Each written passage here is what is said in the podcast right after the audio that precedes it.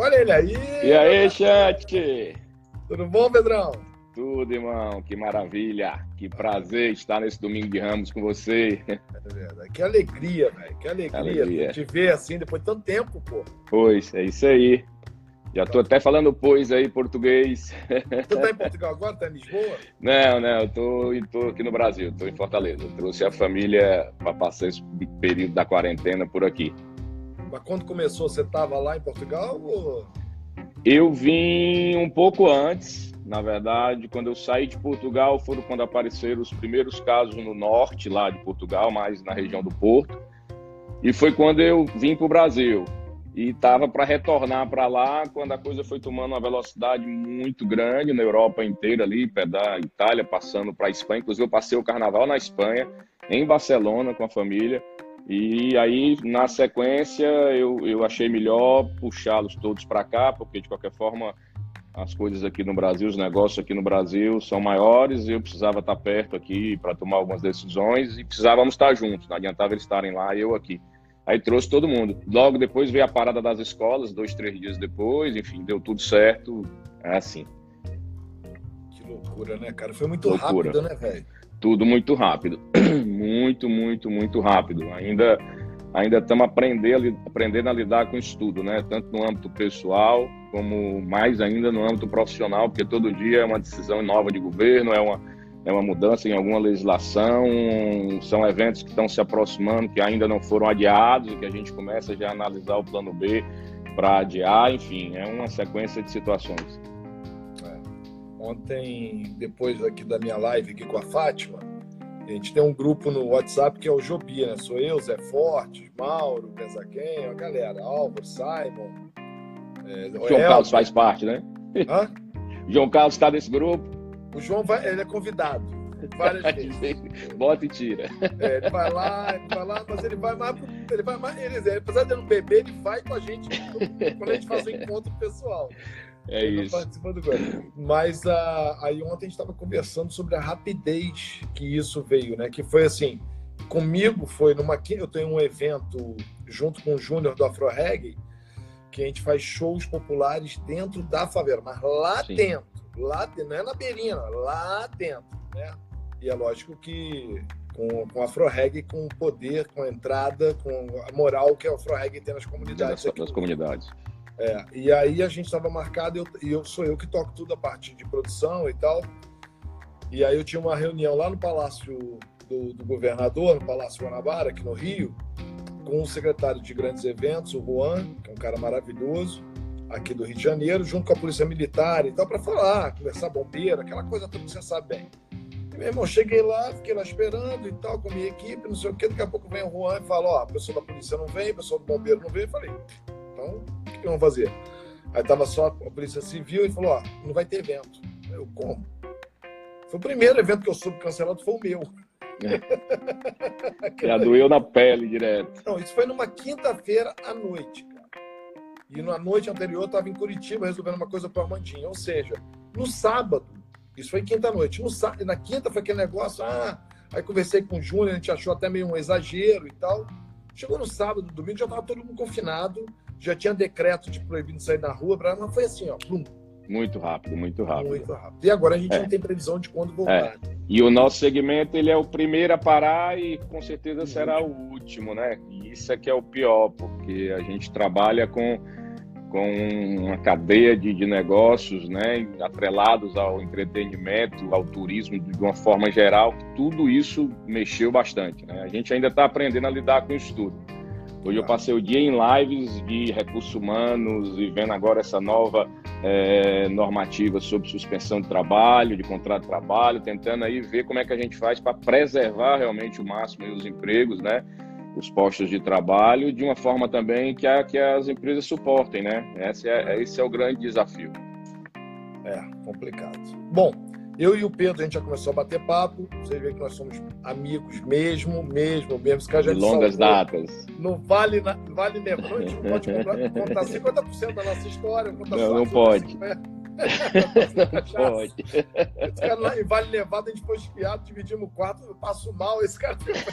Você tá morrendo, desgraça. Passou mal valendo. Eu passei mal mesmo. Fominha, quis esquiar logo, me dei. Foi, foi mesmo. É, é meu irmãozaço. Esse cara é meu irmão meu. Muito é, prazer estar aqui. De, de, cara, é maior alegria minha, cara. Eu vou te falar que hoje até me fiquei meio meio deprê, sabe? Tem dia que a gente não consegue acordar legal, começa a pensar muito, essa noite não dormir bem. Mas a única coisa que me está me dando um norte é esse bate-papo aqui, porque eu estou vendo meus amigos todos, estou conversando, trocando ideia, e o feedback que está vindo da galera que está assistindo, que virou meio que uma hora marcada, um bate-papo legal sobre o mercado, uma visão diferente de várias pessoas, de vários lados. A gente, eu tive com o Raoni, que é o cara de televisão, ontem com a Conheço Fátima, mais. que é, é de marcas, é. né? Marcelo Castelo Branco, Marcelo Braga, outro amigo nosso. Então, tudo, todas as visões, é forte, todas as visões para a gente tentar achar um caminho, ou sei lá, ou se não tem caminho, pelo menos a gente, pelo menos a gente troca. Pelo menos debater, pelo menos trocar ideias, debater, é. estreitar, sem dúvida, aí algumas experiências. Eu acho que é, é, legal demais. Parabéns aí por esse canal, Chante. Eu acho que é Alguma é legal para todo mundo. Vida, tinha, né? tinha. Você tinha que fazer algo útil. Vamos lá, cara. Sem Vamos aprofundar lá. em nada, me conta mais ou menos a tua história no show business. Como é que você entrou e quando é que foi e até onde você chegou aqui hoje? Mas, mas não, não, especifica todas as coisas, porque as várias coisas nós vamos é conversar. É muito, é, é muito. Tá. Na verdade, eu comecei em no, na, no início da década de 90, ali, 92, 93, com o Fortal. Né? A gente naquele movimento dos carnavais fora de época e nós éramos, eu tinha morado em Salvador e, enfim, grupo de amigos, vamos, vamos, enfim. E daí saiu o Fortal, onde a gente, onde tudo começou. É, o Fortal tomou uma dimensão muito grande por ser no mês de julho, ser num período de férias, então ele acabou virando um destino muito forte é, do público do Sudeste, ali naquele momento ali do, do, do, inverno no Sudeste, das férias, enfim. E aí o Fortal tomou uma dimensão muito grande e a gente partiu para vários desafios dentro dessa área. Chegamos a levar um carnaval fora de época para Miami, fizemos o Carnabit lá em 97, uma loucura do mundo, levamos dois trios elétricos. Nós fizemos uma planilha orçamentária, um business plan, onde, onde todas as despesas dobraram de valor e as receitas caíram pela metade. Você vê como é legal. a despesa de evento já dobrar de valor é normal em planilha. É, Agora... é.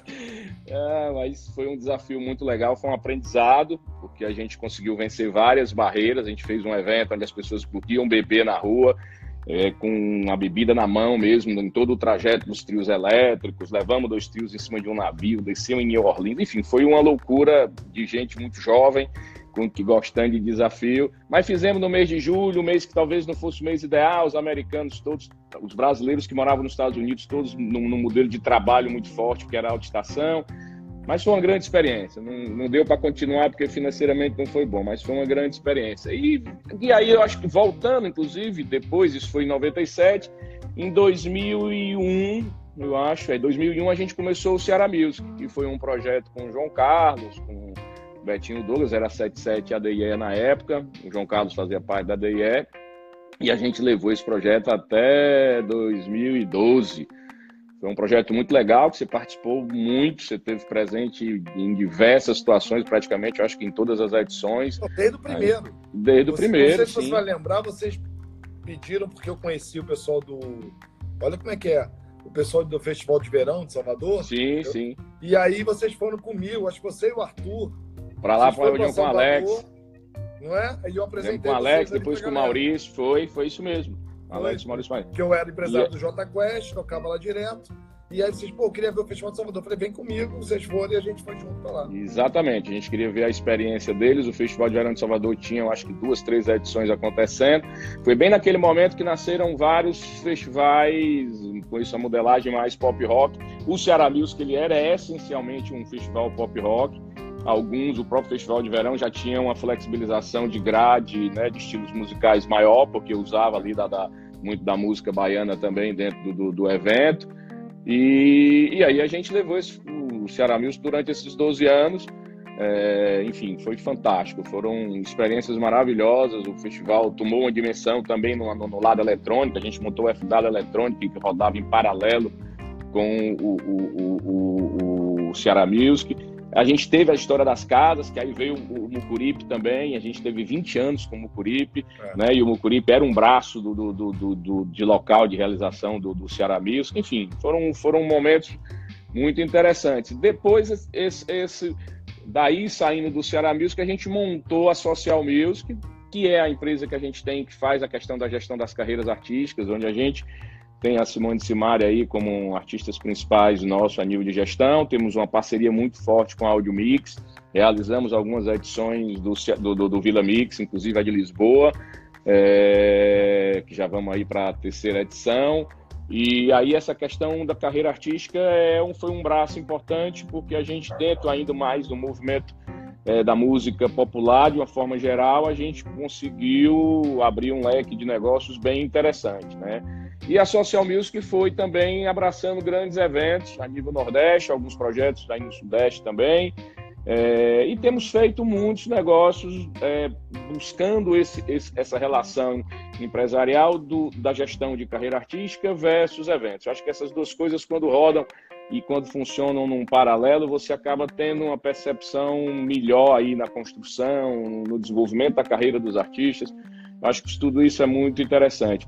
O, o, Fortal, vamos para 30 anos no próximo ano, né? Um, é um evento que vai com 30 anos. Quem imaginava poder durar esse tempo inteiro? Uma festa que se, que se reinventou, onde a gente saiu do espaço público, fomos para um lugar indoor, que tem um circuito dos trios elétricos, que tem todas as áreas é, de arena também, ou seja, é um festival onde tem um desfile de, de, de, dos blocos, como acontece no tradicional Carnaval de Salvador. Só que tudo isso numa grande arena fechada, são cerca de 30 hectares que a gente cerca enfim, uma coisa bem grandiosa e que tomou uma dimensão, renovações de público constante, o público jovem inteiro é, aderindo ao evento, inserindo todos os estilos musicais dentro do Fortal, né? Assim, tem o trio elétrico com a grande essência da música baiana ainda como sendo o carro-chefe, mas temos tudo que acontece do eletrônico, do funk, é, do, do, sertanejo, do, do, do, pop rock, tudo inserido também dentro do Fortal. Então isso dá um, um, uma diversidade musical bem legal, que o público tem cada vez mais gostado disso. O público jovem hoje tem consumido muito é, essa coisa de, de, múltiplas plataformas, de vários estilos musicais. E Lisboa nos últimos três anos, né? A terceira edição, foi foi num, num bate-papo, eu e o Marquinhos, com, com outros sócios, a gente vamos, vamos pensar em algo fora, Portugal começando a dar aquele boom interessante a nível econômico, a nível destino turístico, deixando de ser só um, um, um, stop and go aí que a gente fazia muito para ir para outros países na Europa, parava ali, no máximo ficava um, dois dias. Portugal começou a ser um destino efetivo e, e aí nós fomos e montamos. Foram dois primeiros anos de muito sucesso, com ingressos esgotados, dentro de uma arena fechada, que é o Altice Arena, é a maior arena, é uma arena para 20 mil pessoas. Fizemos um dia no primeiro ano e dois dias no segundo ano. É, são desafios complexos, né? É um outro país com várias questões de legislações tributárias. Vamos falar disso aí já já lá é, então tem várias coisas. E esse ano a gente foi para um desafio ainda maior. A gente foi convidado por uma prefeitura da Grande Lisboa, uma cidade chamada Seixal, que faz parte da região metropolitana de Lisboa. Nós fomos convidados, porque a gente vinha dizendo nas entrevistas que queríamos ir, que o projeto é um projeto para um espaço outdoor, uma área aberta, enfim, tudo aquilo que tem no, nas edições do Brasil. E a gente foi convidado para realizar essa edição no Seixal, nessa cidade, num lugar fantástico, lindíssimo, da frente, de frente para o Rio Tejo. E é um projeto que tem agora já, de fato, dimensões grandiosas, como as dimensões das edições do Brasil. É tá. isso, um grande resumo aí, rápido. Pronto, resumo daí, né? ou seja, o cara está é. mandando no Brasil, em Portugal e mais 28 é. territórios. Como é que jogou?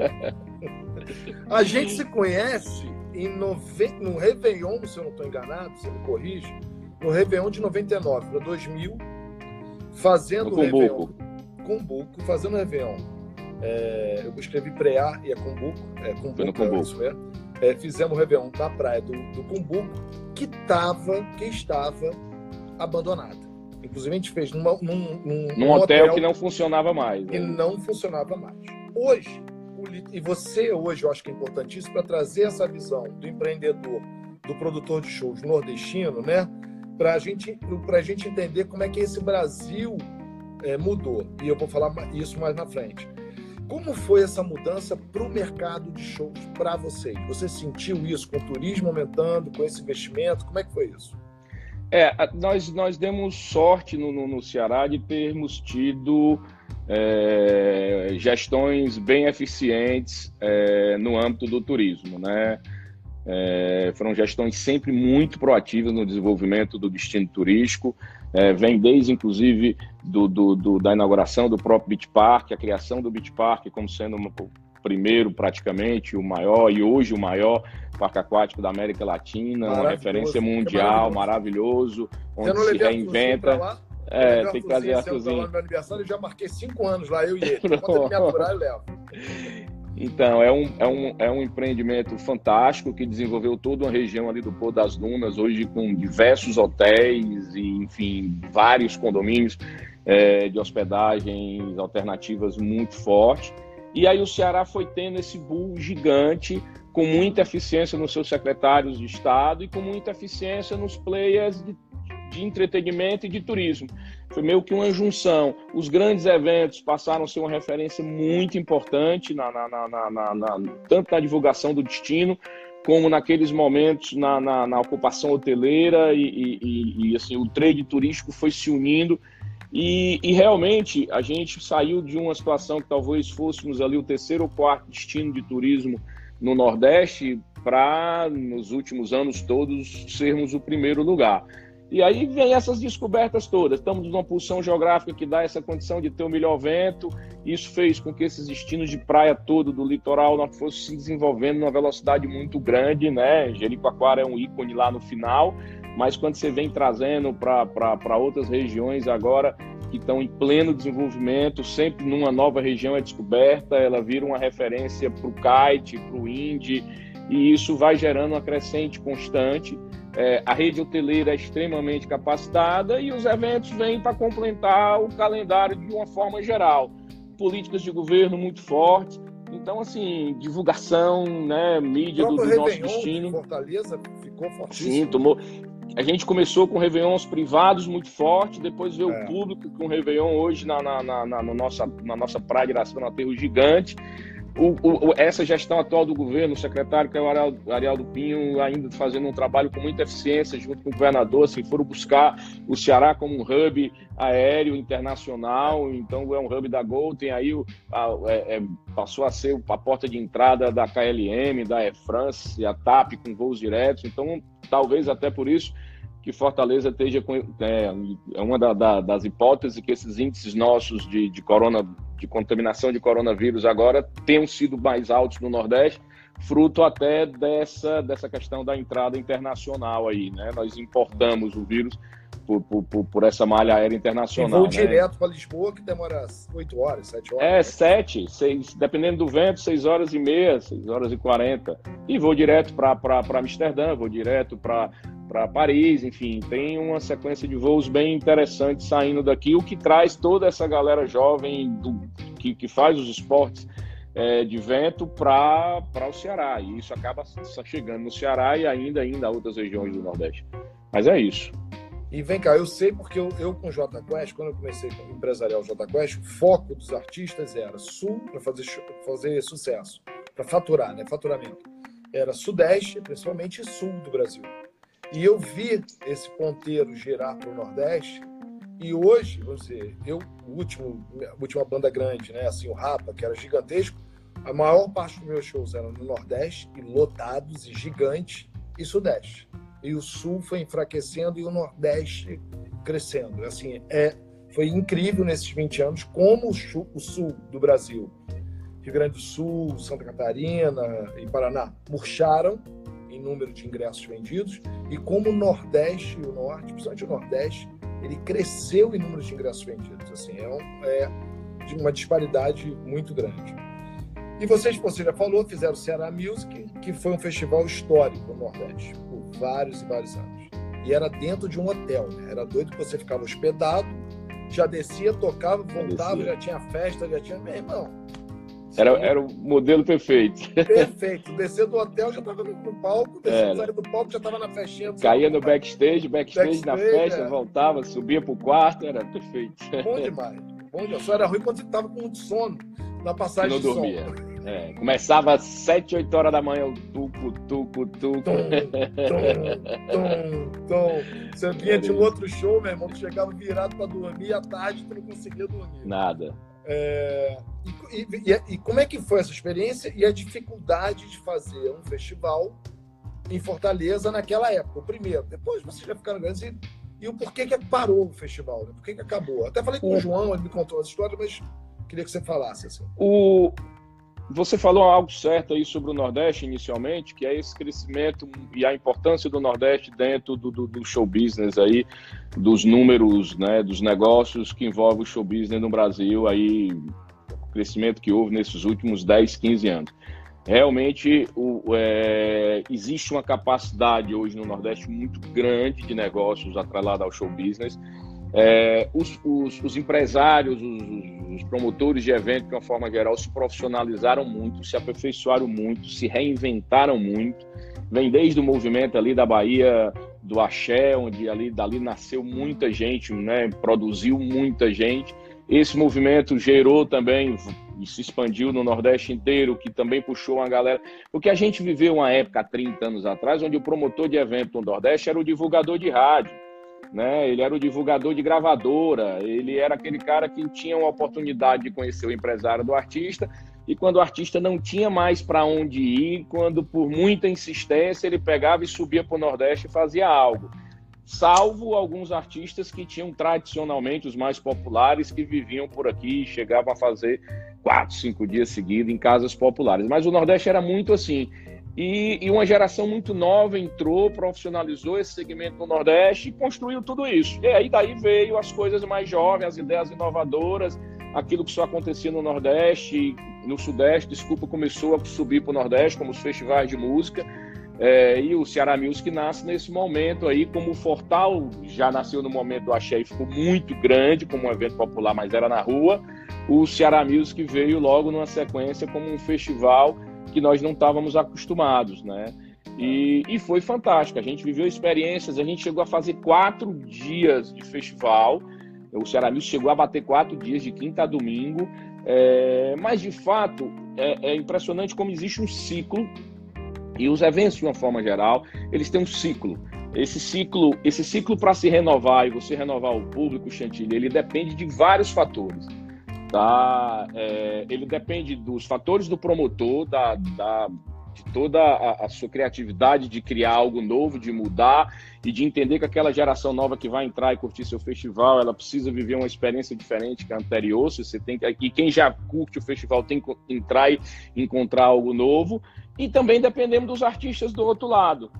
E, é, e, e, com certeza, nesse final dos 10, 12 anos, eu acho que a gente não conseguiu ter dentro do movimento do pop rock uma movimentação de renovação, de investimento, eu digo muito no lado musical e no lado da que pudesse nos proporcionar é, variações no festival. Começou esse começa a entrar numa mesmice, numa grade artística, onde você não tem novos artistas, onde alguns inclusive às vezes optaram por não fazer o festival ou não fizeram nenhuma obra nova, não cria nada novo. A gente ficou essencialmente como um festival de pop rock. Nós ainda tentamos abrir ele um pouco e quando abrimos o público que que, que era o nosso você, festival. Vocês foram dos primeiros a investir no eletrônico. Isso eu lembro. Foi. Só que o eletrônico, ele, ele é, o eletrônico ele não era, ele não atrapalhava o público do festival, mas assim, ele eram é. dois eventos em paralelo, onde isso. quem gostava do eletrônico ia para o eletrônico, quem gostava. Então isso não, mas quando se falava de qualquer coisa diferente de pop rock no palco, a gente recebia um bombardeio de questionamentos dos fãs do festival, do público do festival. A gente ainda tentou alguns ajustes. E por último, fomos no mercado internacional buscar, que também é muito danoso, é muito caro você agregar. O festival não tinha uma dimensão que se suportasse e era numa época ruim, fora de rota de turnês internacionais, enfim. E aí aquela foi a coisa foi foi minguando pela, pelos próprios resultados. Com muita sinceridade, os resultados foram deixando de ser satisfatórios. O mercado pop rock foi ali também entrando naquela crise dele ali e enfim, não a gente não achou que tinha como partir para uma mudança de segmento musical dentro do festival, preferimos, optamos por não. E você vê que dos festivais de movimento daquela época, realmente todos ficaram com muita dificuldade nem o, é, talvez o, o Atlântida. Atlântida teve que abrir para todo mundo. O Planeta Atlântida conseguiu abrir na marra e conseguiu é. abrir, de fato, pela abertura que permite ele hoje ter uma variação de grade artística que é o que, de é, fato, hoje o no mercado, né, que você faz o cartaz esse ano o line-up é daqui de cima para baixo e o ano que vem você vira de cabeça para baixo e fotos menos É, cara, é praticamente isso. A gente tem muita dificuldade. E o público é renovação. Pior que o público chega naquele momento e diz assim, ah, é a mesma coisa, a mesmice, mas isso não depende só do festival, a renovação. Não é fácil, né? Não é fácil. É a grande verdade. E aí vocês abrem uma boate, né? Vamos dizer, uma boate, um clube, alguma coisa assim, mas uma coisa impressionante. Para quem não conheceu o Mucuripe, é, era difícil explicar. Quando eu falava para meus amigos do Rio e São Paulo que tinha uma. Vamos falar boate, que eu sou velho, a gente fala boate. Mas era um, sei lá, um complexo de várias áreas, com, com área externa, área interna, restaurante japonês, melhor do mundo, tudo vocês abrem dentro de Fortaleza e ficam anos com, esse, com, com o Mocorico, não é isso? É, nós ficamos, nós ficamos 20 anos. A gente, a gente começou alguns desafios no, no Primeiro no aquele alimento... menor, né? Mas aquele gigante... É, a gente, a, gente, a gente primeiro começou com o Siriguela Banana, que foi um bar que a gente montou. Isso, era, isso vinha muito... Meu pai foi dono de restaurante, viveu com isso há muito tempo. E aí eu mantendo o Siriguela Banana, aprendemos um pouco o que era serviço de alimento e bebida. Todo esse know-how aí a gente tentou aprender com algo menor.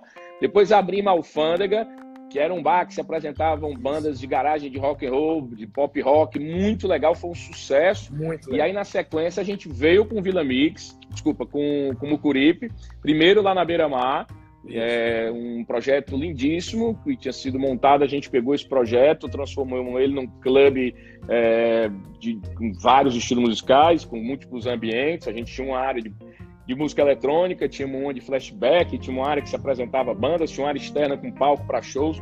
E, e foi um sucesso fantástico, até que é, com mais ou menos sete anos a gente teve que mudar. Aí nós fomos para o foi o último Mucuripe, que durou aí cerca de 13 anos, é, que aí era, esse já tinha um espaço de shows para 10 mil pessoas, eram três boates, é, um restaurante, como você falou, contemporâneo, japonês. Era um complexo numa área de 10 mil metros quadrados, assim.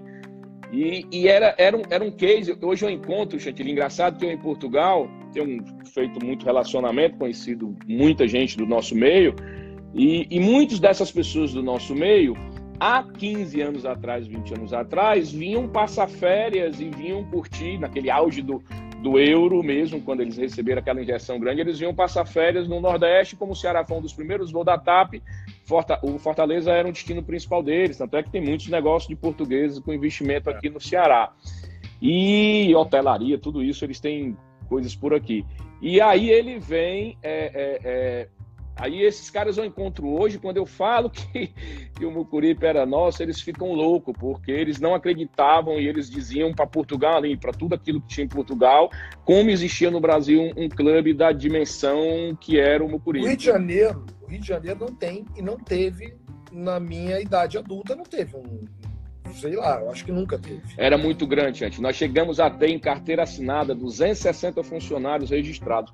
O, o, o, negócio era muito grande. Eu diria que hoje não comporta mais. Engraçado que o, o, o público jovem ele tem uma diversidade tão grande de, de, de, do que fazer, de desejos, de essas múltiplas plataformas, múltiplas opções que ele não, eu, eu acho que não caberia mais. Eu colocava numa noite normal, sem nenhuma atração artística, vamos dizer assim, nacional, sem nem com uma programação de DJs residentes, com tudo, eu colocava 3.000, 3.500 pessoas todas as sextas-feiras.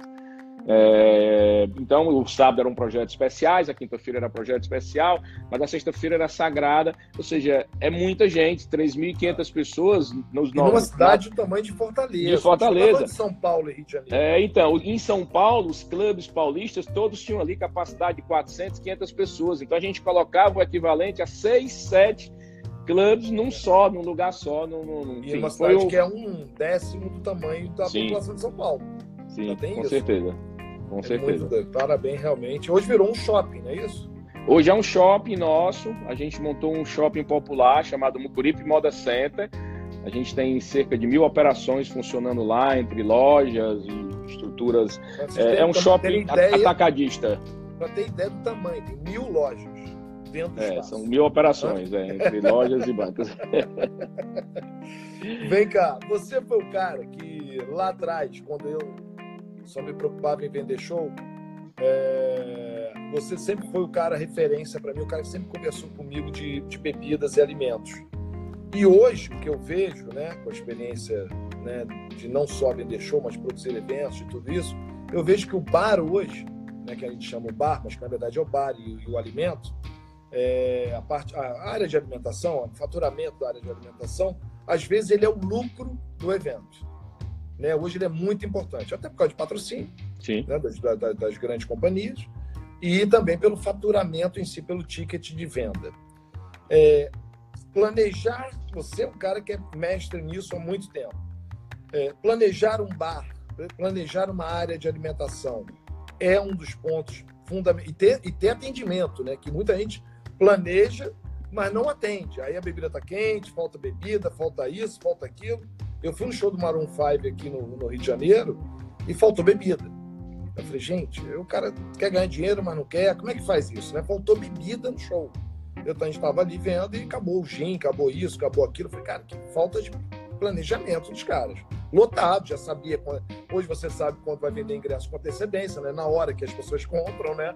Ou Sim. seja, não tem muita, não tem muita justificativa pessoas do nível que trazem o Maroon 5, não é nenhuma crítica a ninguém, eu só estou comentando um caso que aconteceu, é que não pode, o bar é uma área importante. Como é que você vê isso e, e qual a importância que você vê do bar, da alimentação, dentro de um evento? Gente, é crucial. Você falou, iniciou aí exatamente falando onde muitas vezes a parte de alimento e bebida, o AB, ele é, às vezes, o resultado do evento né? Ele, ele é, é, é, ou seja, antigamente os bares, as opções de bebidas ofertadas eram muito poucas, né? Dependendo do evento, pouco se bebia. É, e isso foi mudando, mudando numa velocidade muito grande. As pessoas foram vivendo a experiência do consumo de bebida cada vez maior. As bebidas foram saindo, o país foi oferecendo, né, também cada vez mais bebidas, várias opções de bebidas premium, vodkas com várias variações, gins é, a questão do mix entre produtos, que se acaba agregando valor na hora que você bota o energético no uísque, aquela dose se potencializa em valor. Né? Vem também nesse momento um pouco aí do, do da sociedade do, do, de ostentar, né? de se ostentar dentro daquilo que, que, ou seja, além do prazer de beber algo diferente bom, eu também gosto, né? O público passou a gostar de mostrar o que está bebendo. Aí vem a coisa de botar a bebida mais cara na mesa, enfim. Isso, combo, isso né? passou. Né? combo, né?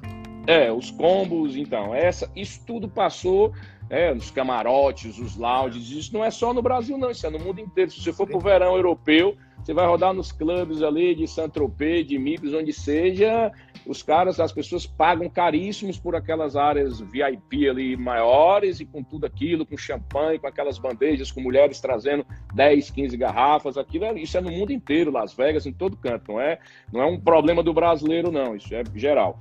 E a operação disso tudo, cara, é a alma do negócio, né? Eu venho muito de operação, você sabe disso, você você me via no, no, no Ceará Music aí durante todos os anos, é um rádio no ouvido, trabalhando de forma forte na operação. E, e, e venho de, de, por causa do Mucuripe, do Cirela Banana, de tudo isso, venho desse, desse setor de alimento e bebida. Então a gente sempre buscou as melhores soluções, a gente sempre fez dimensionamentos extremamente satisfatórios para que de fato você não, não falte a bebida. Não adianta você ter bebida em quantidade no ter um bar no dimensionamento correto. Não adianta você ter um bar com 20 metros de, de frente e não ter é, é, é, bartender suficiente para atender com esses 20 Ou não metros. tem caixa, né? Ou não tem um caixa, ou, ou abastece com pouco produto e quando você menos espera, você coloca 10 pessoas no bar tem dois, porque dois foi fumar, dois foi no banheiro, três foi buscar mercadoria e quando você menos espera aquilo que você planejou, né, ou, ou pelo menos dimensionou, mas que não criou um trabalho eficiente de coordenação e supervisão, vai por água abaixo. Então, assim, a, a, a, a a maestria em conseguir construir um bom, uma boa operação de buy de alimento, ela é tudo. é, tem, tem que ter isso de uma forma é, muito eficiente. É, então, ali o, o, Magno colocou aqui que as mulheres estão bebendo mais, isso também é um fato para os bares. É. Né? O público feminino passou a, a, consumir bebida também de uma forma diferente, principalmente a bebida destilada, que tem valor agregado diferente. Mas é isso, os bares se potencializaram muito, né? A comida. A, vem a figura do open bar, que isso é. já é uma outra coisa, ou seja, os, os, eventos foram se dividindo em múltiplos setores e cada setor desse com uma, e sempre criando um novo, mais premium, com mais oferta de serviço, de conforto, enfim. E as pessoas vão buscando isso, né? Na verdade, nós empresários criamos um pouco dessas áreas e fazemos isso muito atendendo o anseio daquele público. Hoje nós temos, por exemplo, num Fortal, você tem todas as áreas maravilhosas para o público jovem. A galera ali de 17, 18 anos até seus 20 e poucos anos, eles querem o bloco, eles querem estar lá atrás do trio elétrico, porque é onde ele tem a melhor oportunidade de viver uma experiência fantástica de conhecer gente, né? de se relacionar, aquilo tudo que nós vivemos quando tínhamos a cidade. É, quando a gente parte com um público mais velho, que viveu o Fortal há 30 anos atrás, se eu não criar uma área com qualidade de serviço, com conforto, com segurança para esse público, ele não vai mais no Fortal, porque ele não aguenta ir lá embaixo. Então a gente tem que entender, porque muita gente questiona os múltiplos ambientes dos eventos, né? Tem alguns críticos né, que questionam, não é muita gente, mas alguns que questionam, que acham que isso foi uma. Mas não é, é porque de fato você, para buscar todos os públicos para dentro do evento, ou se cria conforto, ou as pessoas não vão. Tanto é que aí as lives explodidas, por quê? Porque o conforto é dentro de casa, está fantástico, né? Ser dentro de casa, como foi o, a, a, a do Jorge Matheus é, ontem, teve a do Gustavo Lima, teve vários artistas, agora está tendo o Vila Mix, são, vão ser 10 horas de live, está acontecendo agora. E, pô, todo mundo em casa, tomando sua bebida, sentado no seu sofá, fazendo suas reflexões e assistindo shows maravilhosos. É. E vem cá, Portugal, você foi por causa do Vila Mix ou você já estava querendo ir com a família? Não, eu fui o seguinte, eu ia para... É... Na verdade, eu tinha um projeto de passar um ano nos Estados Unidos com minha família. Alguns sócios meus foram. Fez ali. E o Arthur fez, o Fred fez, enfim. O Alexandre Frota foi e até montou negócio lá e hoje está morando lá. Frota não é um deputado. Não, é não, graças a Deus. Não, deixar claro. Deixar claro, é não. uma pedrada aqui daqui a pouco. É não, é não, é não. É outro sócio meu. Montou uma fábrica de picolé lá e fica indo e vindo num modelo muito parecido com o meu. É, então, o, o, na verdade, eu tinha esse projeto. Quando a gente decidiu fazer o Vila Mix de Lisboa, é, eu conversei com a família só, pessoal, não vai fazer muito sentido a gente, vocês estarem em, nos Estados Unidos eu ter que estar no, no, Brasil também fazendo, cuidando dos negócios e também com outros negócios em, em, em, em Lisboa. Então eu conversei com eles, mostrei as diversas vantagens que existia estar em Lisboa, eles amaram a ideia e por isso fomos para Lisboa. Aí a família foi toda, foi por isso. E vem cá, e qual a diferença de fazer um evento no Brasil ou em Portugal? Lá é mais fácil ou mais difícil? Cara, ou é diferente? Isso é, é diferente, mas tem coisas muito parecidas, tá? Óbvio que a, o, a, o modelo de se comunicar tem diferenças. A gente tem é, uma força das redes sociais e, e, principalmente uma força dos influenciadores no Brasil diferente de lá. Lá você não tem, lá você não resolve muitas vezes um evento ou uma campanha usando só influenciadores ou os influenciadores como um fator preponderante para divulgação. Lá é mais a mídia tá? tradicional, né? Lá é mais a mídia tradicional. O rádio lá é muito forte. Tá? É muito forte. Não que as redes sociais não estejam muito fortes, mas eu me falo, me refiro mais a influenciadores. Mas a rádio é muito forte, a rádio decide muito aquilo que está a tocar nas rádios, é o que de fato muitas vezes é está sendo consumido pelo público. Óbvio que os canais de música também, os canais digitais, os Spotify da vida, todos eles também têm um papel importante nisso. Mas as mídias convencionais são fortes. A televisão funciona muito, mesmo o jornal impresso ainda tem um grande jornal lá que tem uma circulação muito forte, dependendo de que público você queira atingir. E lá tem um, um, um, no mundo digital, tem uns sites de, de entretenimento e notícia que tem muita força. É engraçado que eles fazem, eu diria assim, o, papel do que faz aqui no Brasil um pouco os influenciadores, mas tem sites muito fortes, tem o Sapo, o Meet, são sites que têm é, é, é força de, de audiência é, na internet bem interessante que se utiliza para comunicar. E o, isso na parte de divulgação. Agora, existe, tem uma vantagem que o país é um país pequeno, onde muitas vezes você consegue fazer uma ação, como no Vila Mix. Eu faço ações de tiro nacional. Então, há um, com uma verba que o evento se suporta. Coisa que no Brasil é impossível quase, né? Ou você tem um evento muito grande, talvez, um, exemplo, um Rock in Rio consegue fazer uma, um, uma amplitude nacional por causa da relação com a Globo, de tudo aquilo que existe por trás mas outros eventos, quase nenhum faz mídia de amplitude nacional, nenhum festival, outro faz em mídia é, convencional, pelo menos. É, Lula Palusa, Rock in Rio são os, os, que conseguem fazer por causa dos grandes patrocinadores por trás. É, mas o restante praticamente ninguém consegue dar tiro próprio, nacional. O próprio Planeta Atlântica que a gente fala é um, é um festival regional lá no sul. Ele só fala naquela área do Só fala naquela sul, área, porque o país é o país é continental também. Não adianta você dar um tiro tão nacional, porque é. também você não vai levar gente do Brasil inteiro, você vai desperdiçar é, é, é essa verba. Lá não, lá, lá como tudo está ali a no máximo 3, 4 horas de distância, vale a pena você dar um tiro nacional, porque de fato você traz gente do país inteiro para assistir um, um espetáculo, um festival, um concerto. Então, esse é um ponto. As outras questões é aquele aprendizado que você tem que fazer quando chega num outro país. Né? As questões tributárias, as questões legais, tudo aquilo que é necessário para que você possa realizar Mas é um mais evento. simples ou não? Eu no diria geral. que sim. Eu diria é, que né? sim. Eu diria, na questão tributária, você tem um imposto único, que é o IVA, é...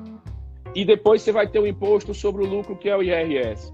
Então, ou seja, você não tem essa carga tributária gigante. Eu imagino um, um, um, um português chegando no Brasil para resolver virar empresário, ele vai, ele, vai, ele vai viver a vida dele sendo empresário e não vai entender como é que funciona o nosso, a nossa eh, gestão tributária aqui e tantas nuances e variações que existem.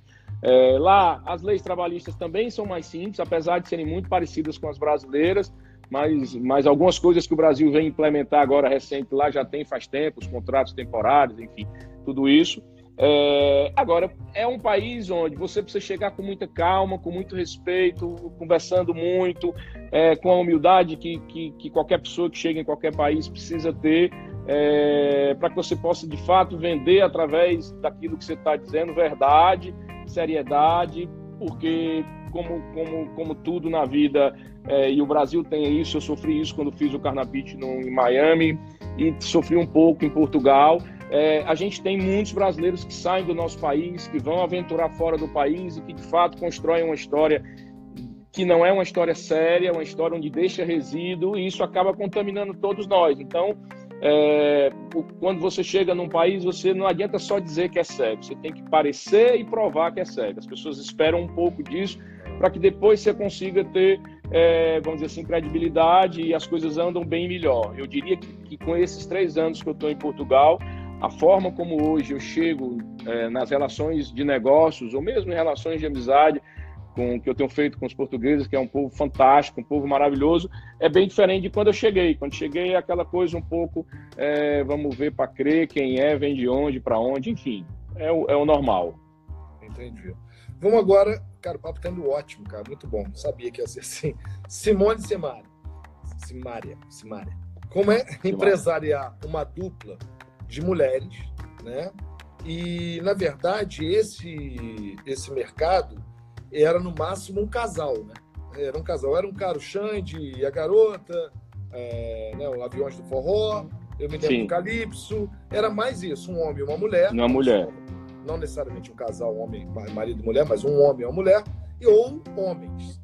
E aí vem ou mulheres. Onda, é. é, e aí vem essa onda feminina e hoje as mulheres estão dominando o mercado ali são os primeiros lugares, né? Qual foi a estratégia que vocês trabalharam? Como é que foi? Conta um pouquinho desse case aí com elas. É, as meninas, as meninas são fantásticas, tá? São um talento é. nato. Eu digo nato porque nasceram mesmo, que nasceram de uma situação familiar é, bem complexa, né? No interior da Bahia, eu não sei, acho que todo mundo já, já assistiu um pouco dessa história de vida delas, que é muito legal. O pai foi pro garimpo, enfim, acabaram perdendo o pai, nem tiveram oportunidade de enterrar. É uma história de vida muito legal e elas foram, é, foram back vocal do Frank Aguiar. Então, muito crianças ainda, cantaram ainda, fizeram algum. Antes do Frank, elas ainda participaram de alguns projetos como criança cantando em, em barzinhos e tudo ali, levado pela, pela mãe e tal. E, e depois vieram para Fortaleza, fizeram um projeto chamado Forró do Moído, é, que é uma coisa começou ali meio despretensiosa, mas que pelo talento delas, por um esforço também de quem estava por trás do projeto, a coisa tomou uma dimensão muito grande e coincidiu o, o, crescimento do forró do moído ali, em algum momento coincidiu com, com o nascimento da Social Music é, onde, onde alguns sócios meus na Social Music, o André Camussa, o Roberto, são, eram sócios no Forró do Mundo. E aí veio o desejo delas de uma carreira solo. Então, é, o, o, a, a, o tempo do projeto Simone Simaria coincide muito com, com a idade da, da, da Social Music, aí, que são oito anos.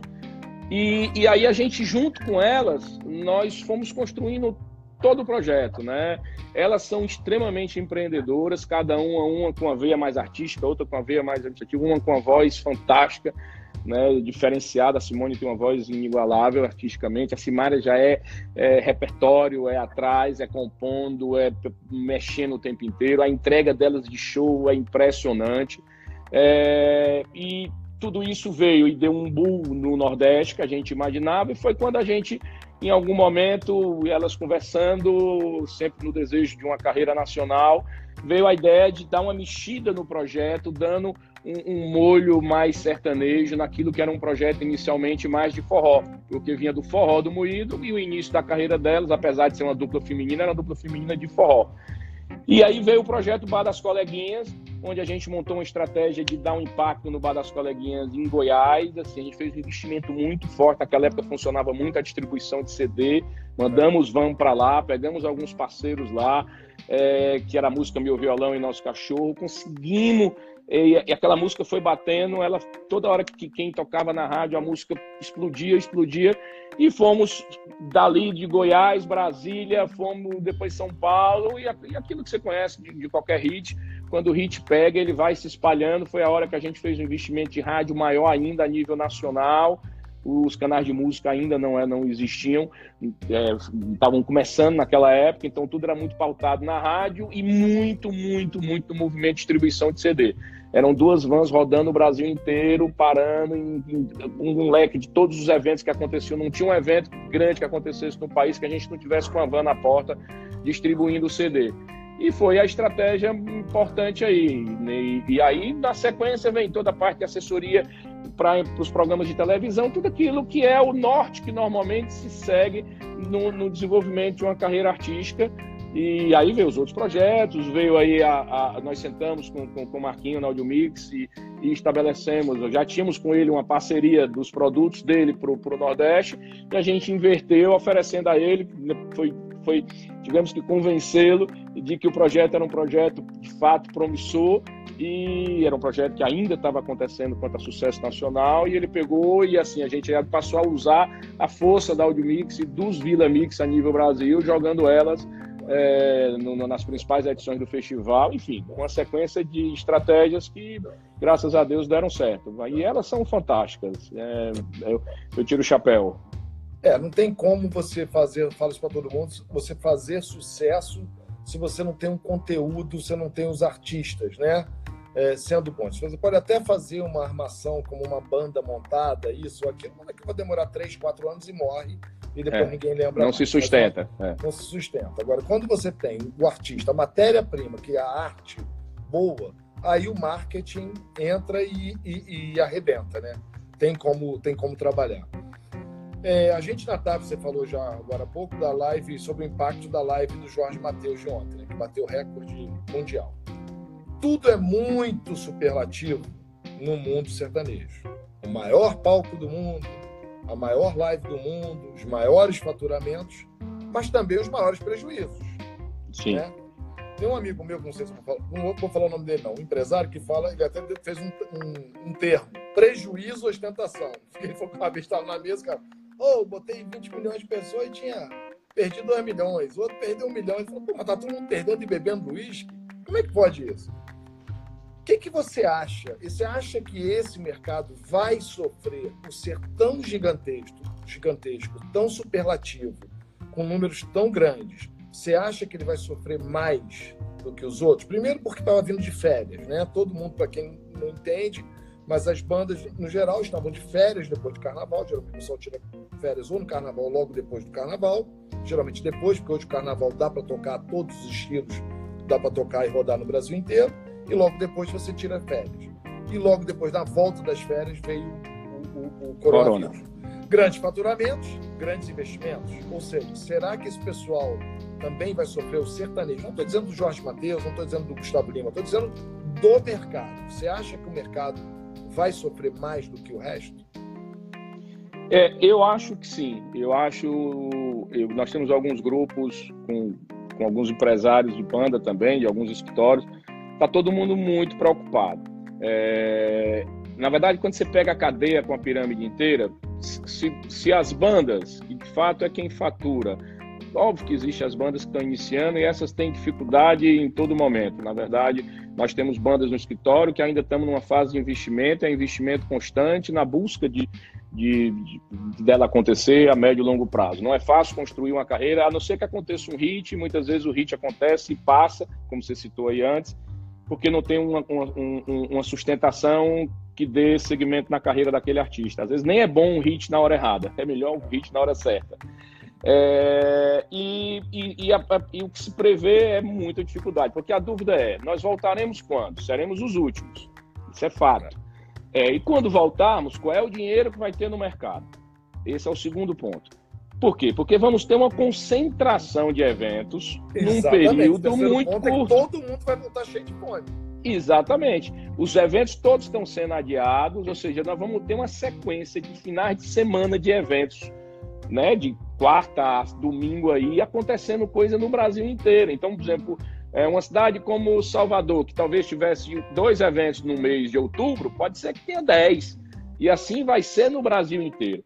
Então, é, e com, pouco dinheiro, porque uma retomada da economia, é, todos os, as pessoas começando, quem é empresário começando seu negócio de novo, é, quem está trabalhando teve que fazer alguma concessão de salário, de tudo, o que na verdade perdeu a sua capacidade financeira e vai ter que recuperar. Muitas vezes teve que fazer algumas negociações de adiamento de contas, que essas contas ele vai ter que pagar quando passar a quarentena.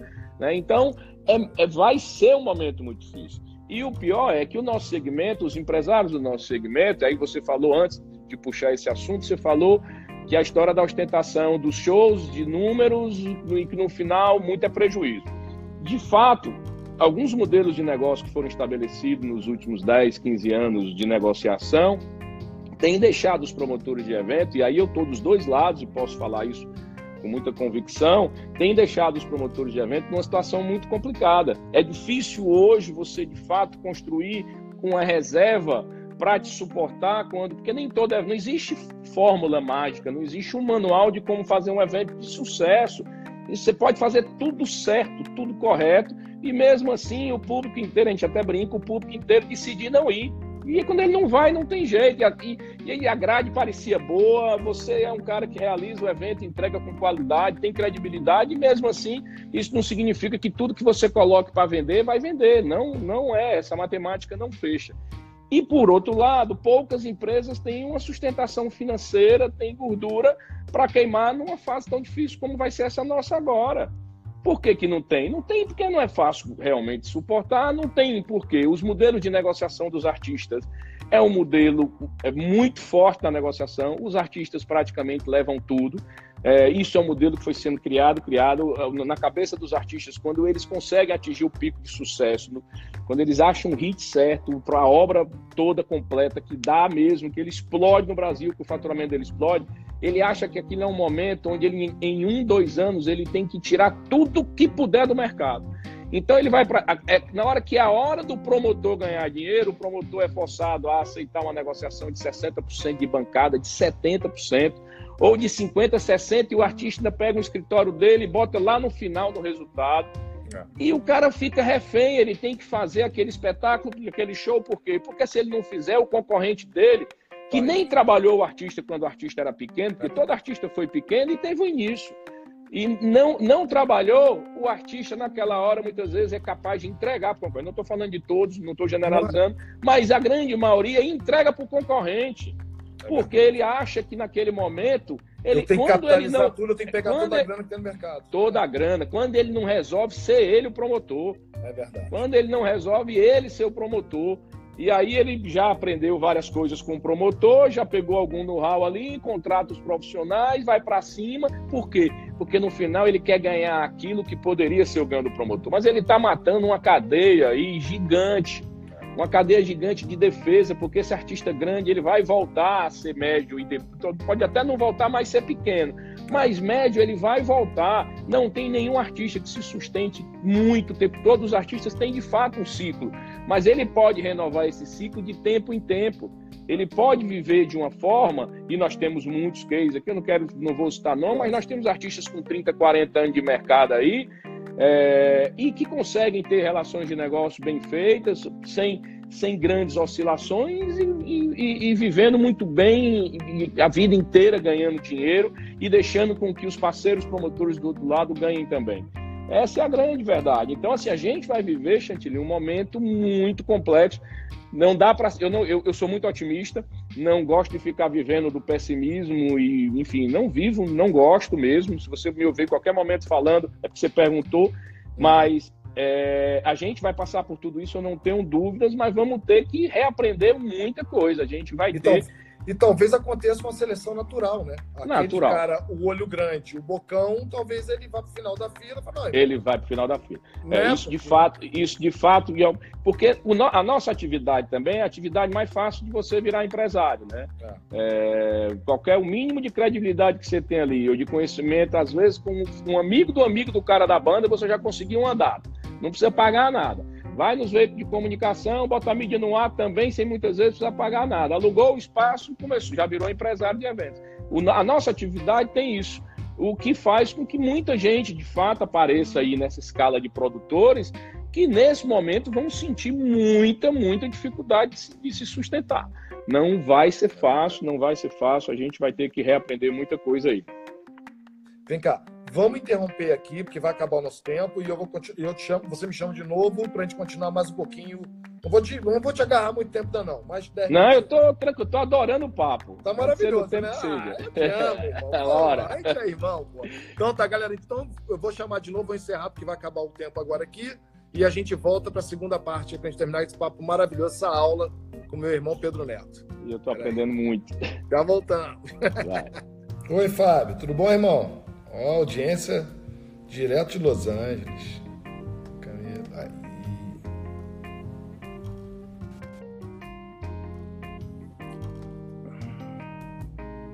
Shell, voltando pro segundo. É, é o Oi de Los Angeles, pai. Meu irmão. Meu irmão de Los Angeles assistindo a gente, Pedro.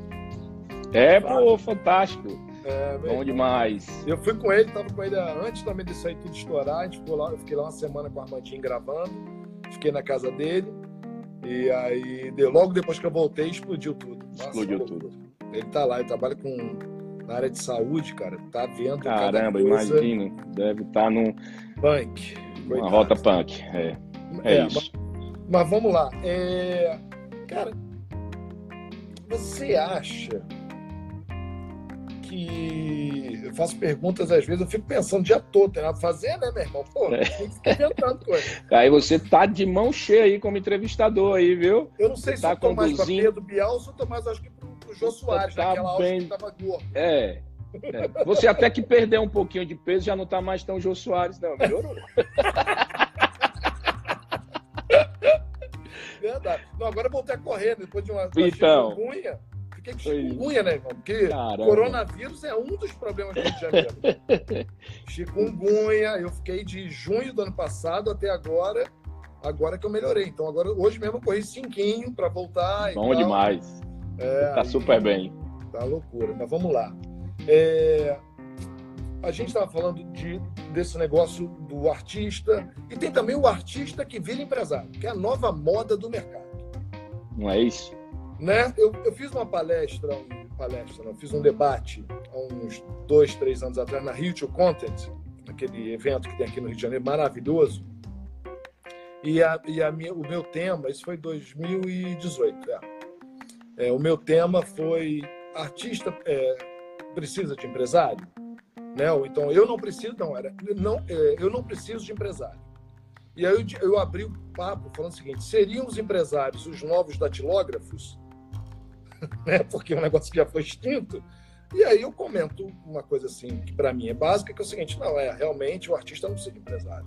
Ele acorda, ele tem que fazer música, ele tem que dançar, o artista que dança, ele tem que coreografar, ele tem que ensaiar, ele tem que ver roupa, ele tem que dar entrevista, ele tem que gravar o CD, ele tem que é, dar, fazer divulgação, ele tem que pegar o avião e fazer o show, sair do show, dar autógrafo, não sei o que, e no dia seguinte ele escritório. tem que ir para o contador, para o escritório, tem que resolver problema trabalhista, tem que resolver problema de é, tributário, tudo isso. É, realmente, o artista não precisa de empresário, realmente não precisa.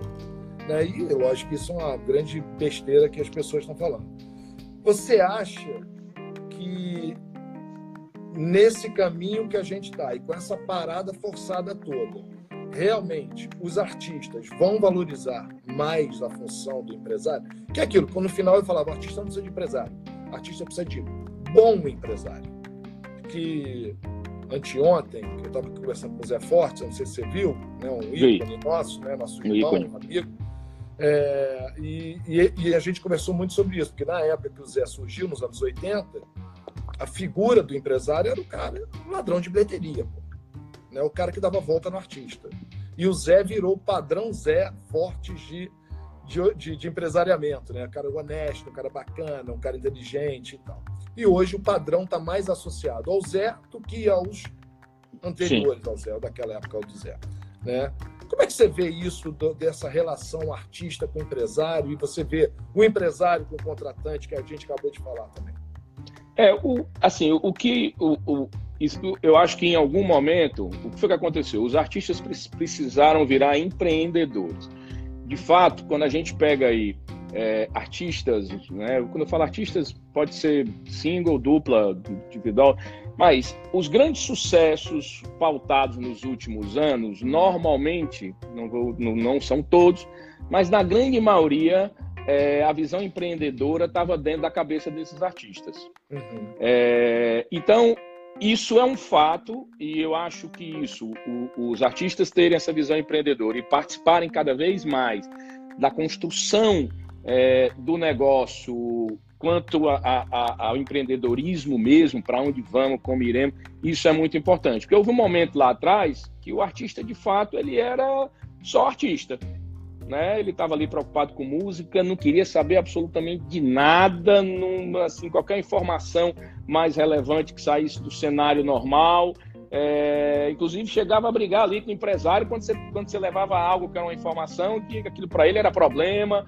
Enfim, é, e aqueles que só tinham também a vocação artística tinham dificuldade de entender necessidades de investimento, de, de, de plantar para colher, de abertura de novos mercados, que você precisa muitas vezes sair de uma região que você está vendendo um cachê de 100, mas para você abrir uma outra região você vai ter que dedicar datas a 40. E quando o cara não tem uma visão empreendedora, ele às vezes tem dificuldade de, de perceber isso. Então, isso é, uma, isso é um fato. Os artistas, de fato, assim, precisam ter essa visão empreendedora. Quando a, a, grande confusão que passou a acontecer é que o artista achou que ser empreendedor significou ser empresário.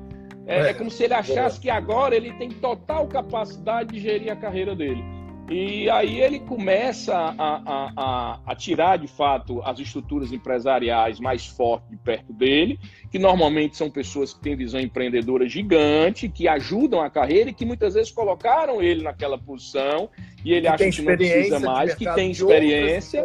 Isso, e que tem experiência, e ele acha que está pronto para se autoassumir porque ele quer mais uma vez a história do ganhar mais, é a história de não mais dar um percentual da carreira dele para o escritório, pro, pro, do, do, do, empresário, que tem ali toda uma estrutura de know-how, de inteligência, né, de experiência que, que, que transfere para o produto, para o projeto. E o projeto não existe nenhum projeto que chegue a um ápice de não precisar de mais nada.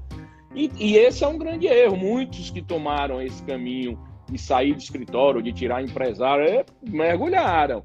É óbvio que sempre vai ter aquelas coisas fora de curva, mas eu diria que os escritórios vão ser, nesse momento pós-coronavírus, importantíssimos.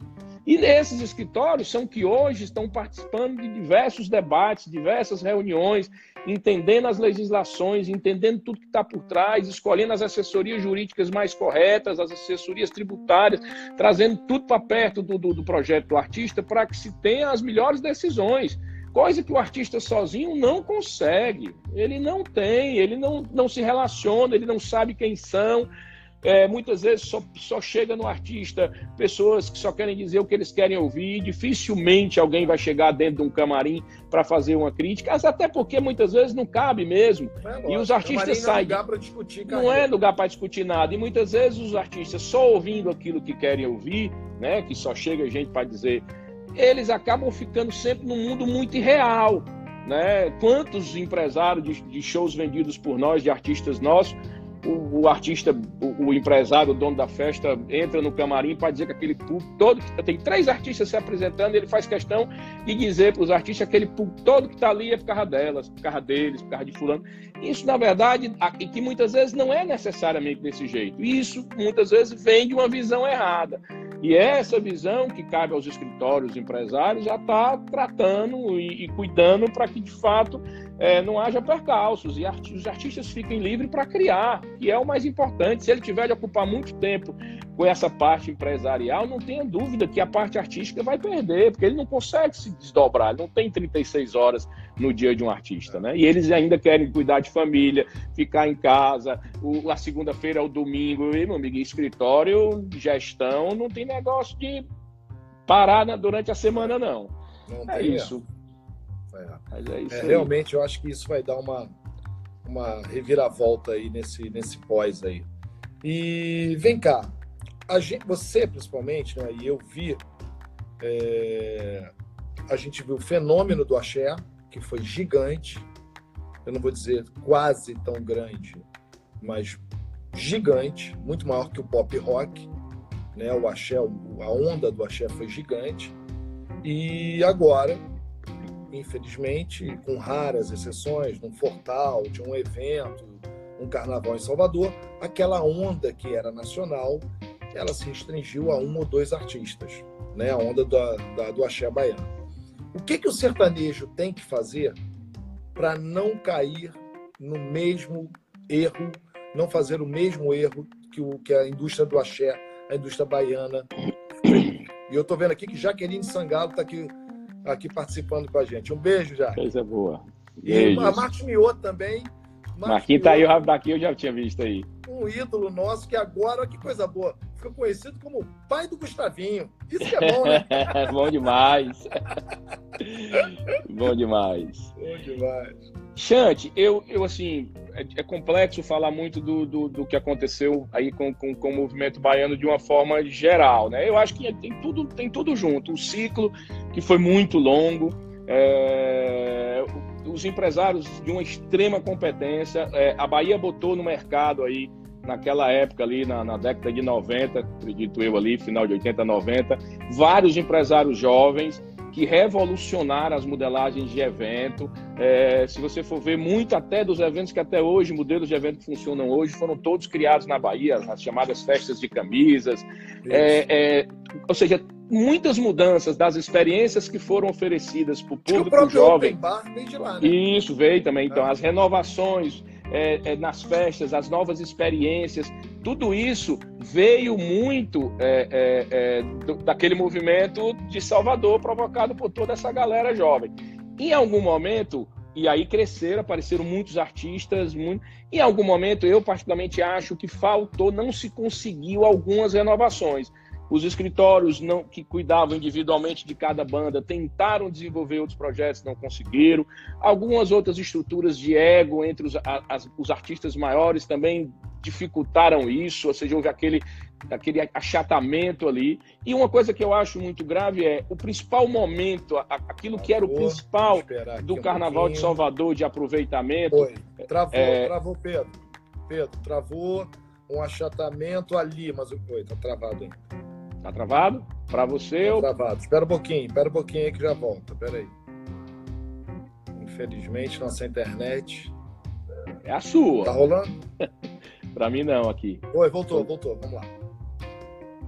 Pronto. Então, é... e aí, algumas coisas vêm, são outros fatores, assim, o Carnaval de Salvador, que era o principal momento de se conhecer, de viver a experiência da, da música, de tudo aquilo. Vem uma, várias coisas, muitos camarotes, muita gente passou aí e não se ver mais, né? Galeras que iam de cada, de cada origem do, do, do país, ficaram exorbitantes. E isso, e com o crescimento, ou seja, o trade turístico também se aproveitou muito do, de hotel e tudo, ficou tudo muito caro. E aí abriu as portas também para outras experiências. Né? As pessoas foram indo para outros carnavais. Hoje você tem Recife estourado como carnaval, Brasília, Belo Horizonte esse ano, os dois últimos anos, pelo que eu tenho acompanhado lá com alguns amigos, também acontecendo algo impressionante. Os bloquinhos também tomaram dimensão grande. O Rio de Janeiro sempre foi muito grande, mas se potencializou ainda mais. São Paulo. Então, é, e aí, ou seja, a gente hoje tem carnaval no Brasil inteiro, né? Não tem mais aquela coisa de, de Rio, Salvador, e Recife sempre teve, mas Recife tinha Olinda ali, e hoje Recife tem muito mais do que só Olinda como oferta de carnaval. Então, eu, acho que é isso. É, é, a questão do sertanejo, é, o sertanejo tem uma, uma visão diferente. O sertanejo tem um processo de renovação muito grande. Você vê aqui, a gente está, não sei se o, se o Marquinhos está aí dentro ainda assistindo, é, o Mioto, mas assim, o Gustavo vem de uma nova geração super recente. Apesar de ter, dele ter sido toda uma formação de música, de vem, do, do, da família, do pai, e, e, e, na formação dele pessoal, o menino vem, vem, vem com uma dificuldade, que é ser filho do Marcos Mioto, um dos grandes empresários no Brasil. Isso às vezes parece fácil, mas do, da forma que ajuda de um lado atrapalha de outro. E ele vem, desaponta e hoje está aí um artista é, é, é, já em pleno momento de carreira de sucesso, né? já tirando, vamos dizer assim, é, colhendo daquilo que se plantou, e isso mostra como o, o, o sertanejo é, é, renovativo. O que eu ainda acho que acontece muito no sertanejo, e aí não é só do sertanejo, esse modelo está meio que generalizado, existe uma busca, uma busca por números muito, uma sede por buscar resultados e números muito forte. E isso, isso sempre me assusta, porque eu acho que sempre fica faltando aí o outro lado do promotor, do promotor de evento, dessa galera ter a oportunidade, como eu falei aqui, de se desenvolver, de se profissionalizar, de ofertar para o seu público cada vez. Porque na hora que se aperta o promotor, ele vai entregar para o teu, teu público um show comprometido, porque ele também tem que fazer a planilha dele fechar a conta. Então, essas coisas, esse cuidado que se tem que ter na precificação de cachês e no modelo de negócio é algo que tem que ser importante porque senão a gente vai perdendo esses soldados, essa, essa, essa gigantesca é, equipe de promotores de eventos que o nosso país tem no Brasil inteiro, né? E que se não tiver, o evento não chega na ponta, né? O artista não chega na ponta se não tiver o promotor. Mas, de uma forma geral, eu acho que o sertanejo vive um momento diferente. Se desenvolve em várias regiões, tem artistas de São Paulo, de Minas Gerais, de, do Goiás, de Brasília, tem artistas, inclusive, de sucesso do Pará não tem, ou seja, é um movimento maior. Mas quem define isso é o público. Na hora que o público também resolver ouvir outra coisa, ele vai mudar e, e vai ouvir. Essa coisa ela é numa dinâmica que muitas vezes tudo parecendo estar tá sendo feito de forma correta pode sofrer alguns abruptos. Eu acho que inclusive existem movimentos musicais agora já se inserindo muito forte. Eu tenho filhos adolescentes que além de ouvir o sertanejo, permanecem ouvindo e tal, mas já estão ouvindo bem mais outras coisas a, a nível das suas playlists, e isso mostra que o movimento da música também está dando uma mudada geral. É. Eu tenho sempre um conselho para os artistas, dizer, quem sou eu para dar conselho para alguém, mas né, a sugestão é o seguinte, porque eu vejo muita gente se preocupando em, em fazer sucesso, mas nem sempre a pessoa está preocupada em fazer música. E artista vive de arte, vive de música. A gente vive de negócio. Os empresários vivem de negócio. Mas os artistas vivem de música. E eu vejo, não estou falando do sertanejo, porque eu não tenho acesso, porque eu não trabalho, é, não, é a minha, não é a minha área, né, na é minha onda, mas eu vejo no próprio pop rock, bandas que eu já trabalhei e tudo, é, que se preocuparam mais em fazer sucesso do que fazer a arte, que eles são bons. Sim. Ah, então isso aqui tá esse caminho aqui que tá rolando, então vou seguir esse caminho. Não, cara, faz o teu. Faz o teu bem feito, que você é o melhor. Que vai chegar. Porque se você já fez sucesso, é porque você é bom no que você faz. Agora, se você copiar o outro, vai que você fez uma música ruim, ou duas, ou três singles, todo mundo tem single ruim. Até o Rogério Flauzinho aqui conversando, falou, ó, tem hora que dá errado mesmo. E vambora, parte para uma próxima. Não tem que ficar perdendo muito tempo ali e vambora. Não é que você esqueceu de fazer, tem que fazer o que você sabe fazer. E eu acho isso que me assusta um pouco. Às vezes eu vejo muita gente, e não é só, como eu falei, no sertanejo, em tudo. É, eu tenho que fazer sucesso. Aonde que está cantando o galo? O galo está cantando lá, então eu vou cantar igualzinho aquele galo cantando e, e, e ponto. Então, isso que, que me assusta. Para terminar aqui, cara, como é que vocês estão lidando com a graxa, com a equipe técnica, com, tua, com as bandas que vocês têm? Vocês estão dando suporte? Vocês estão tendo um olhar especial para essa galera que está sofrendo os prestadores de serviço no Brasil inteiro? A gente está dando suportes. Vocês, né? No Brasil é. inteiro, que eu estou dizendo é toda. Não, sim, todo mundo. Equipes, é, existem.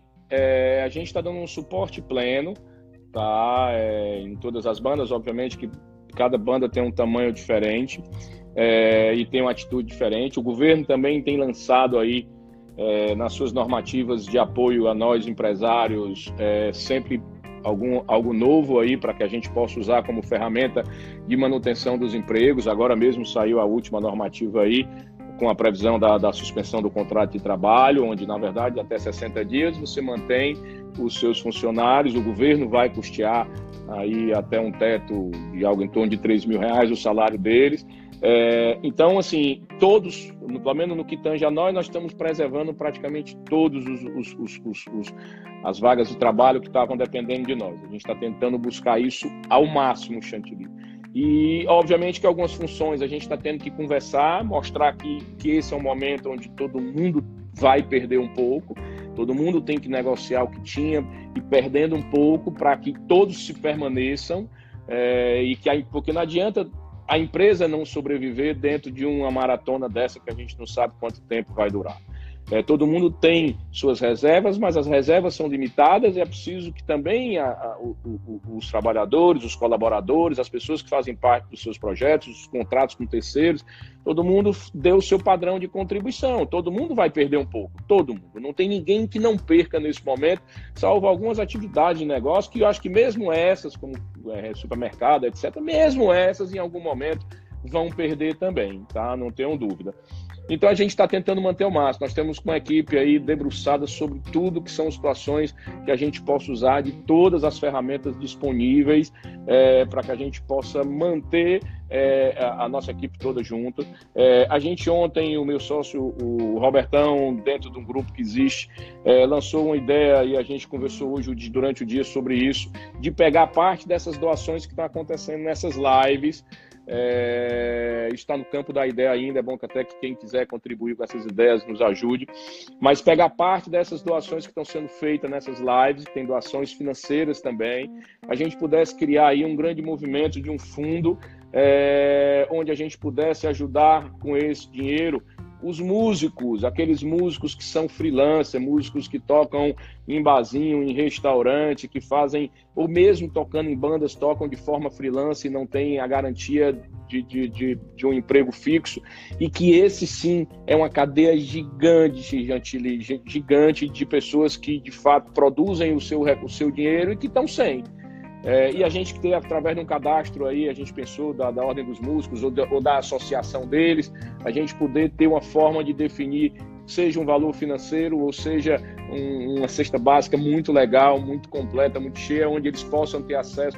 Enfim, a gente está no campo da ideia, mas estamos pensando nisso para que a gente possa também, do nosso lado, já que estamos aí tendo é, todas essas arrecadações, a gente possa pegar a parte disso jogando é, e ajudando essas pessoas que fazem a música acontecer no dia a dia da noite, dos barzinhos, enfim. É isso. É, vamos quebrar a cabeça e eu, você sabe que eu montei junto com o Zé Fortes e com outros empresários lá em 2001, a gente montou talvez a primeira associação é, da classe, né, que foi a BEART, né, Associação Brasileira dos Empresários é. Artísticos, a gente trabalhou alguns anos, depois paramos, e com essa parada agora, não sei, eu acho que com essa minha agenda de telefones, com os amigos que eu tenho espalhados pelo Brasil todo, é, eu acho que eu estou pronto para voltar a trabalhar, para tentar amarrar as pontas e trazer todo mundo para a gente pensar numa, numa, ideia como essa, de tentar. Eu consigo conseguia conversar com o pessoal do PT, que a gente conseguiu fazer lei no PT, e consigo conversar com, com, com, a, com a família Bolsonaro. Então, eu acho que a gente tem essa, essa esse trânsito entre os lados, independente de política, independente de, de viés ideológico, e a gente tem que pensar acima disso, tem que parar com essa guerra de ideologias, de esquerda direita, a gente tem que pensar. Com certeza, essa politização é péssima. Da a sobrevivência da nossa classe. E não pensar só nesse problema, é pensar o seguinte: como que a gente, como uma classe que gera tanto emprego, tem tantas famílias que dependem disso, pare de brigar se o cara é funcionário ou se é prestador de serviço, pare de funcionar se o ECAD é 10% ou é 5%, e vamos começar a pensar o seguinte: não adianta brigar a gente tem que chegar no denominador comum de todos os pontos para que um novo coronavírus, uma nova guerra, uma nova coisa não afete tanto a vida das pessoas como está ficando agora. Que agora está todo mundo de calça curta. A todos. maior artista do Brasil, ao, ao cara que toca no barzinho, todo mundo foi pego de calça curta. Muita gente não tem plano de saúde, muita gente não tem apostadoria, muita gente não tem plano de nada.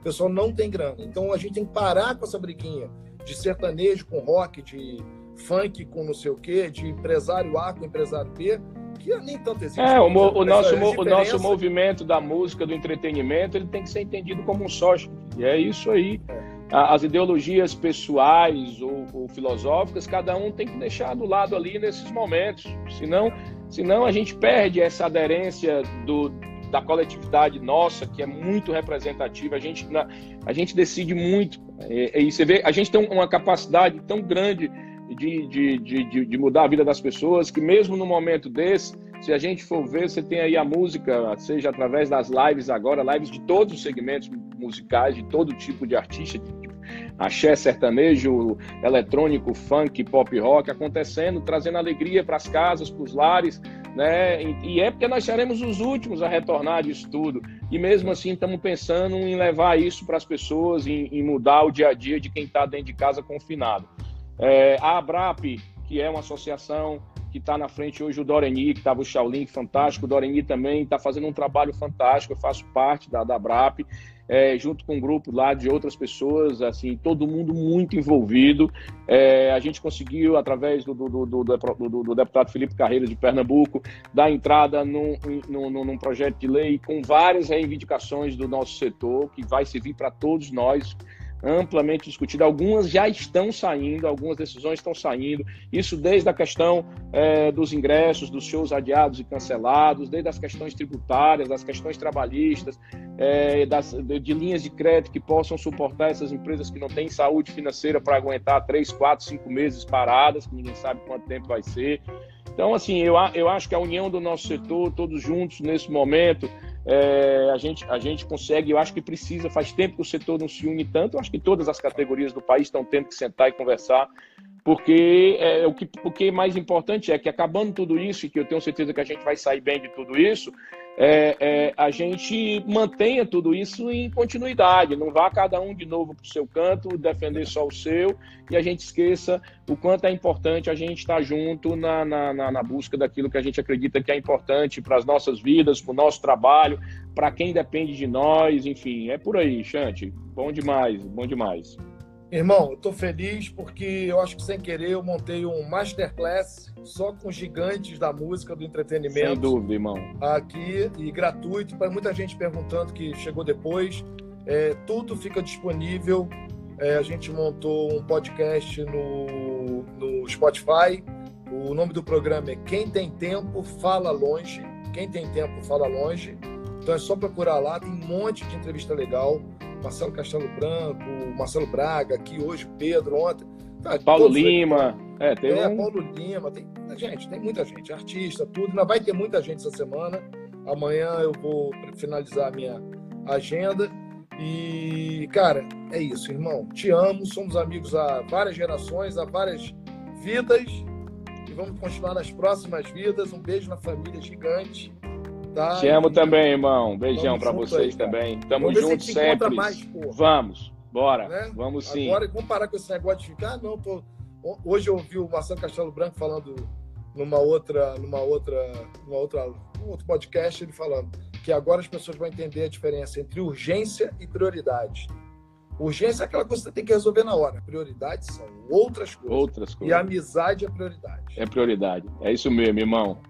E faz muito tá? tempo que a gente tem, temos essa amizade e, e, esse carinho um pelo outro. Obrigado demais por esse momento, por esse convite. Fantástica essa sua ideia. É, eu acho que para todo mundo que está, muitas vezes, sem saber o que está acontecendo em cada segmento, em cada negócio, é sempre um canal de oportunidade de ouvir as pessoas que estão por trás de cada, de cada negócio, no nosso caso aqui falando de música, de entretenimento. E tamo junto, irmão. Um beijo na família, se cuidem e nós vamos passar rapidamente por tudo isso. Vamos tá que vamos. Tamo junto. Beijo, galera. Obrigado. Amanhã está de volta às 5 da tarde. Valeu. Tchau, Pedrão. Beijo. Abraço. Abraço a todos.